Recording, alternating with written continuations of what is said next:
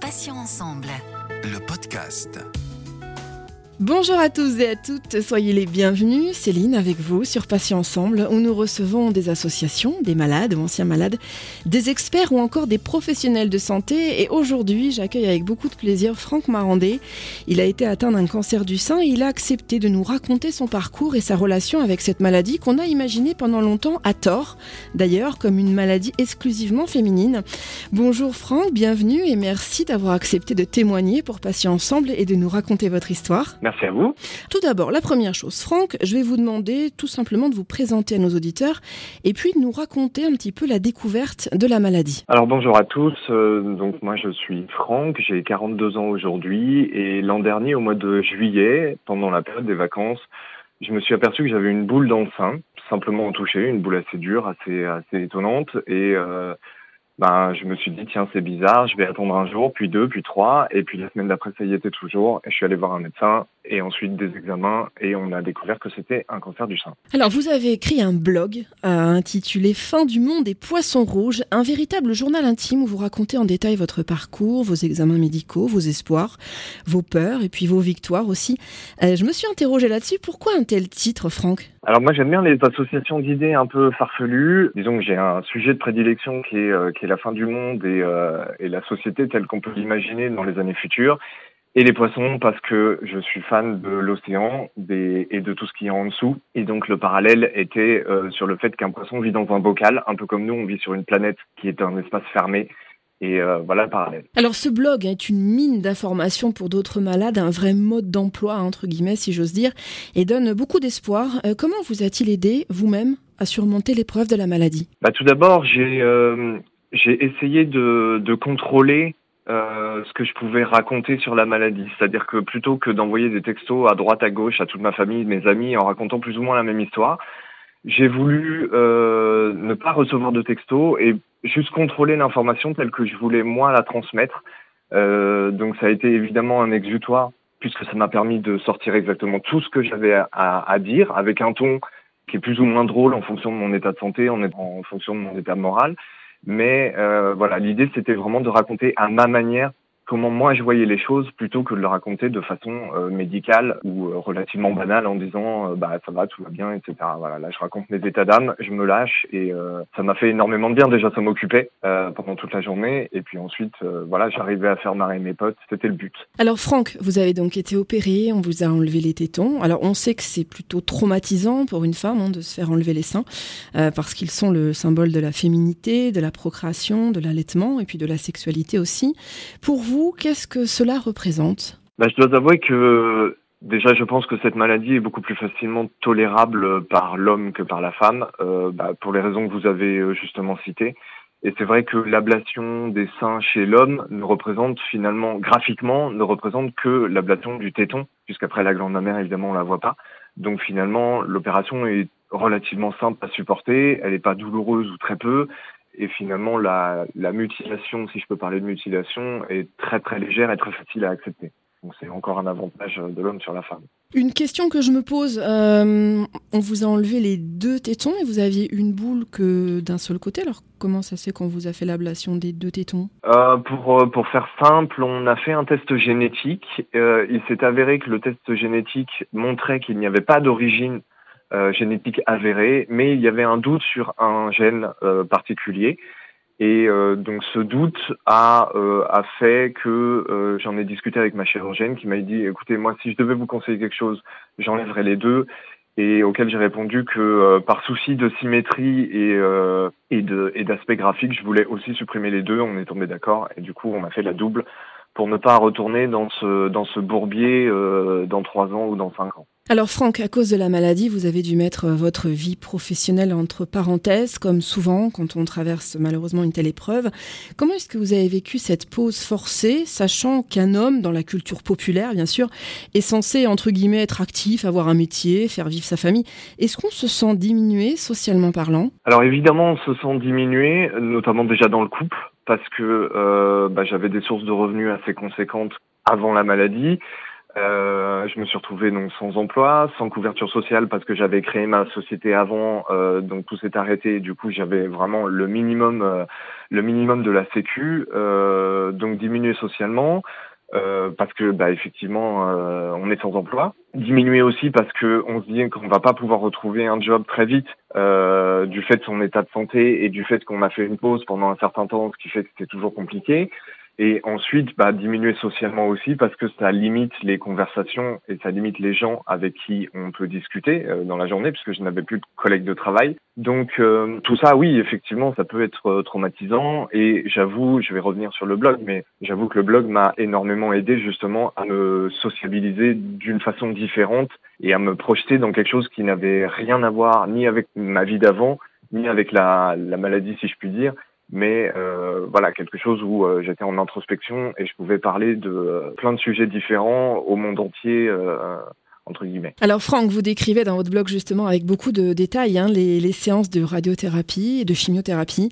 Euh, vous y mettez aussi beaucoup d'humour. Euh, moi, c'est ce qui m'a un petit peu euh, surprise dans le bon sens du terme, bien sûr. Est-ce que l'humour permet de prendre le recul nécessaire pour dédramatiser la situation qui est pas facile Ah ben c'est évident que à chaque fois que j'écrivais, donc quand il y avait des anecdotes ou des états physiques qui arrivaient, euh, le fait de le décrire de façon euh, sarcastique et, euh, et, sur un ton d'autodérision m'a permis évidemment de lâcher prise et de lâcher l'affaire complètement avec ça. Et du coup, ça m'a, oui, ça m'a clairement aidé à surmonter, à surmonter les étapes parce que je les décrivais et en les décrivant, ben, je me disais, ouais, finalement, c'est pas si dramatique que ça. Au contraire, il y a un côté drôle euh, dans, dans, tout ça, finalement. Alors, Franck, vous avez eu une équipe médicale et une chirurgienne que vous qualifiez vous-même, hein, toujours d'après le, le, blog, bien sûr, d'extraordinaire. Euh, c'est un terme euh, qu'on n'emploie pas à la légère. Qu'est-ce qui a fait que cela vous a euh, tellement aidé? Ça m'a aidé de plusieurs façons. Déjà parce que j'avais une confiance absolue dans l'équipe médicale qui me suivait. Et le, le, deuxième aspect, je dirais que c'est que ça m'a permis de me libérer totalement de l'aspect traitement et de tout l'écosystème qu'il peut y avoir autour. Typiquement, quand on a une maladie aujourd'hui, on va regarder sur Google et on va avoir euh, une liste de tous les effets secondaires possibles et donc ça peut être hyper stressant. Alors que là, finalement, je me suis complètement délesté de tout ça en disant, il y a une équipe médicale qui fait son taf, qui le fait bien en plus. J'ai aucune raison de me documenter par moi-même je laisse faire et, euh, et, tout se passera bien. Et je pense que j'ai eu raison de le faire puisque à première vue tout va bien aujourd'hui. Alors Franck, vous indiquez euh, sur votre blog une sorte de baromètre journalier, vous en parlez de votre humeur et de votre forme physique. On réalise que la maladie, quelle qu'elle soit, euh, prend toute la place dans sa vie euh, et supplante le reste hein, forcément. Est-ce qu'on arrive quand même à penser à autre chose, à se projeter? Ça c'est une bonne question. J'ai passé donc presque un an, euh, puisque le traitement a duré à peu près un an. J'ai passé un an à me projeter et à ne faire que ça, me projeter par rapport aux autres, puisque j'avais envie de changer certaines relations, notamment dans mon couple par exemple, puisque ça a fini par une séparation. et donc oui, la, la, projection, elle est, je pense qu'elle est vitale dans ce dans ce dans cet endroit-là. Et euh, on dit souvent, le, le on n'appelle pas ça un cancer, on appelle souvent ça une longue maladie. Du moins, avant, on appelait ça une longue maladie. Et le terme est vrai. C'est une maladie qui est longue parce qu'elle dure dans le temps et, euh, euh, on se rend compte que c'est un marathon. Et donc la, projection vers euh, un mieux futur et ouais, je pense qu'elle est essentielle. Et, pour le coup, le, travail d'introspection m'a vraiment permis de, me dire bah tiens voilà maintenant que j'arrive à une certaine période de ma vie, bah, j'ai envie de faire telle chose, j'ai envie de faire telle autre, et je vais vraiment les faire. Ben, voilà, donc c'est des projections, mais qui sont qui sont vraiment liées à des à des à des envies euh, que j'ai envie de réaliser évidemment. Alors Franck, toujours dans ce, dans ce blog hein, euh, qui a été ma Bible, euh, vous écrivez que vous avez montré vos cicatrices à votre euh, petite fille de 6 ans, à l'époque âgée de 6 ans. Est-ce que c'est pas un petit peu traumatisant pour une enfant si jeune?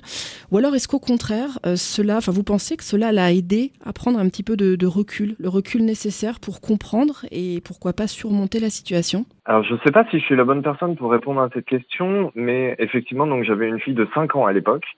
6 ans aujourd'hui, et euh, je lui ai rien épargné. Dès que j'ai su pour la maladie, je lui ai expliqué. Euh, je, suis persuadé, peut-être à tort, mais je suis persuadé que les enfants ont une capacité de, compréhension et d'abstraction bien supérieure à ce que leur langage leur permet d'exprimer.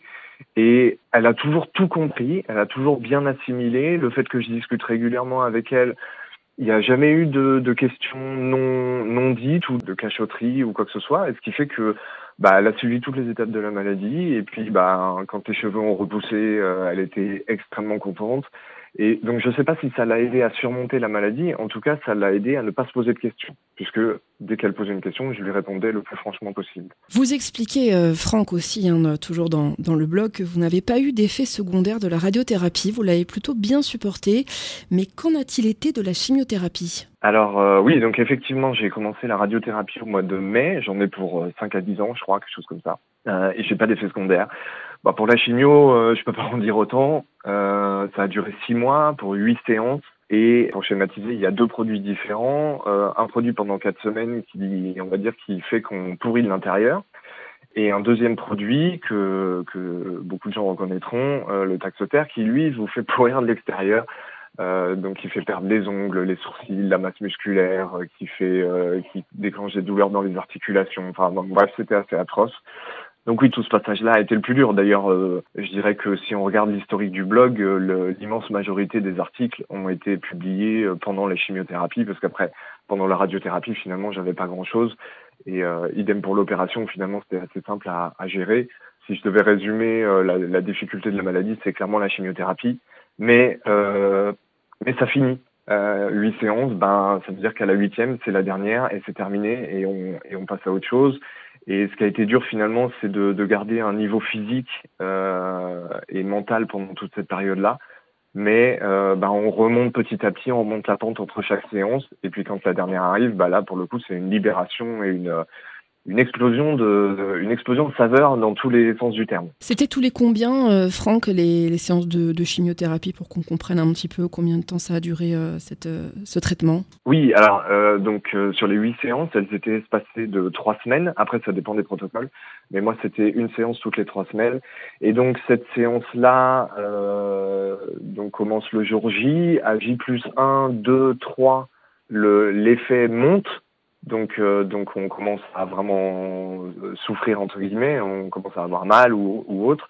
Ça dure pendant quatre ou cinq jours. Puis après, ça va un peu mieux, donc le physique remonte jusqu'à la prochaine, jusqu'à la prochaine session où, euh, où pareil, on repart pour euh, une semaine de galère, une semaine où ça va un peu mieux et une semaine où on reprend un peu du poil de la bête et ainsi de suite pendant pendant huit séances. Alors Franck, vous avez perdu vos cheveux à cause de la chimio, comme c'est souvent le cas. Comment vous avez vécu vous cette euh, calvitie forcée? Alors, ce qui est assez drôle dans la situation, c'est que avant de les perdre, je flippais énormément parce que bah voilà les cheveux il euh, n'y a pas que pour les nanas que c'est important euh, pour pour les mecs aussi. Euh, donc j'avais vraiment un stress par rapport à ça et psychologiquement ça m'atteignait beaucoup. Et puis finalement bah les cheveux tombent ils tombent tous. Et puis bah on s'aperçoit qu'on est malade et qu'on peut plus le cacher. Et donc plutôt que d'essayer de cacher un défaut on va plutôt essayer de le mettre en valeur. En tout cas c'est ce que j'ai fait. Et donc la calvitie en fait m'a aidé à tolérer la maladie et à tolérer les gens à l'extérieur en disant bah voilà, en fait, je suis malade, je te le cache pas, et si tu veux qu'on en parle, on peut en parler. Et donc moi, ça m'a ça m'a complètement aidé à lâcher prise en disant bah voilà, ça y est, je suis malade, bah en fait tout le monde le sait et c'est très bien. Et finalement, ça m'a apporté énormément de choses parce que j'ai des gens que je côtoyais comme ça quand j'amenais ma fille à l'école par exemple, qui me disaient bonjour de loin ou autre, avec qui j'avais jamais discuté. Et le fait de me voir chauve, ils sont venus en disant euh, ah qu'est-ce qui se passe, il y a un problème, bah oui j'ai un cancer et, et ça a engagé des conversations que j'aurais peut-être jamais engagées autrement que par ce biais-là. Donc voilà, j'ai pas de j'ai pas de mal à dire que ça m'a plutôt apporté finalement beaucoup de choses euh, plutôt que ça m'en a enlevé. Par contre, je, je, me permets de poser une question comme ça qui me vient, non, c'est moi, mais en fait la question c'est est-ce que dans ces cas-là, quand on se montre euh, avec le crâne rasé, sans cheveux, est-ce qu'on n'a pas l'impression de voir la pitié dans les yeux des gens et, euh, et cette compassion justement vous disiez peut-être que si j'avais pas eu euh, perdu mes cheveux j'aurais jamais eu cette conversation avec les gens. Donc est-ce que vous pensez que les gens sont intéressés à votre santé parce qu'ils ont ils ont vu votre crâne chauve? Moi je, je sais pas est-ce que ça vous a fait du bien ou est-ce que ça vous fait quand même un peu de tristesse de vous dire que finalement bah, peut-être que vous auriez jamais dit bonjour à cette personne ou qu'elle vous aurait jamais dit bonjour si vous aviez pas été malade? Je sais que c'est compliqué comme question mais ça me taraude. Non, ouais. Alors, en, fait, je, n'envisage pas comme ça. C'est plutôt le fait que moi, j'étais en position de faiblesse, on va dire ça comme ça, euh, fait que, en fait, j'ai eu tendance à plutôt m'ouvrir vers les gens. Et après, leur, leur compassion, moi, je suis, bah, enfin, vous l'avez probablement lu dans le blog, je suis assez sarcastique sur la compassion des gens parce qu'effectivement, euh, euh, est-ce que c'est utile ou pas, j'en sais rien. Mais, euh, mais j'ai sur le moment, j'ai pas, j'ai pas étudié leur compassion. C'était plutôt, voilà, c'était une discussion. Et finalement, le fait de, de parler avec quelqu'un qui me demande si ça va, donc l'aspect compassionnel, mais finalement que derrière la réaction que j'avais, c'était bah oui, ça va très bien. J'ai ce truc-là, mais euh, mais, euh, mais mais tout va bien et etc euh, etc. Finalement, la compassion, elle dure que que dans le début de l'échange. Après, ça redevient un échange normal et et donc donc voilà, effectivement, la maladie était un sujet de discussion évidemment, mais on passait vite à autre chose. Et, euh, et, voilà, c'est qu'un aspect, c'est avant tout un aspect graphique plus qu'autre chose finalement. Oui, et puis ça permet d'assumer quelque part, ben voilà, le fait qu'on est malade. Après tout, on n'a pas à se cacher d'être malade puisqu'on n'y est pour rien. Hein, donc c'est une saleté qui nous tombe dessus. Donc effectivement, je comprends tout à fait euh, ce, point de vue. Franck, est-ce que ce blog, donc je rappelle le titre Fin du monde et Poisson rouge, j'aime bien, ça m'amuse, euh, fera l'objet d'une éventuelle publication? Est-ce que vous avez l'intention d'en faire un livre? Alors, j'avais des discussions en cours et c'est vrai que c'est une idée qui me qui me plairait bien de, de pouvoir euh, avoir une édition papier, ne serait-ce que pour finalement mettre un, euh, point à toute cette euh, expérience parce que c'est vraiment une expérience. Donc donc effectivement j'aimerais bien l'éditer en sous format papier. Et j'étais en discussion avec des éditeurs jusqu'à ce qu'arrive la Covid et que tout ça soit mis entre parenthèses. Mais en tout cas c'est clairement dans les tablettes alors, euh, après tout ça, on aimerait quand même avoir des nouvelles de votre santé. Franck, où est-ce que vous en êtes aujourd'hui avec le cancer? Même si, bon, on imagine que vous faites des examens de contrôle euh, très réguliers, évidemment. Est-ce qu'il est définitivement, entre guillemets, derrière vous?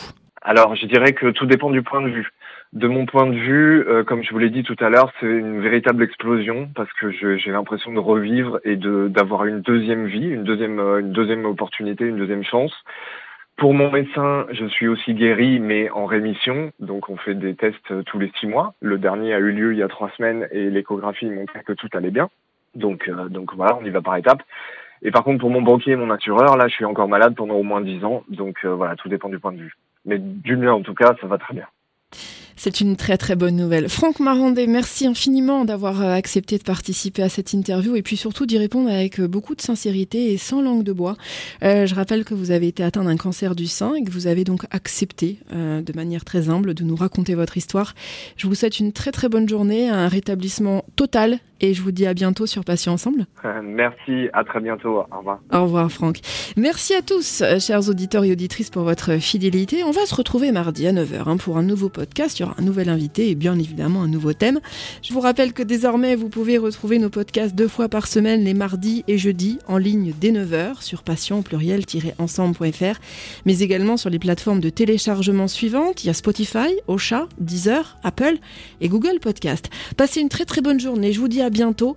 Et puis d'ici là, prenez soin de vous et des vôtres. Salut, salut. Passions ensemble. Le podcast.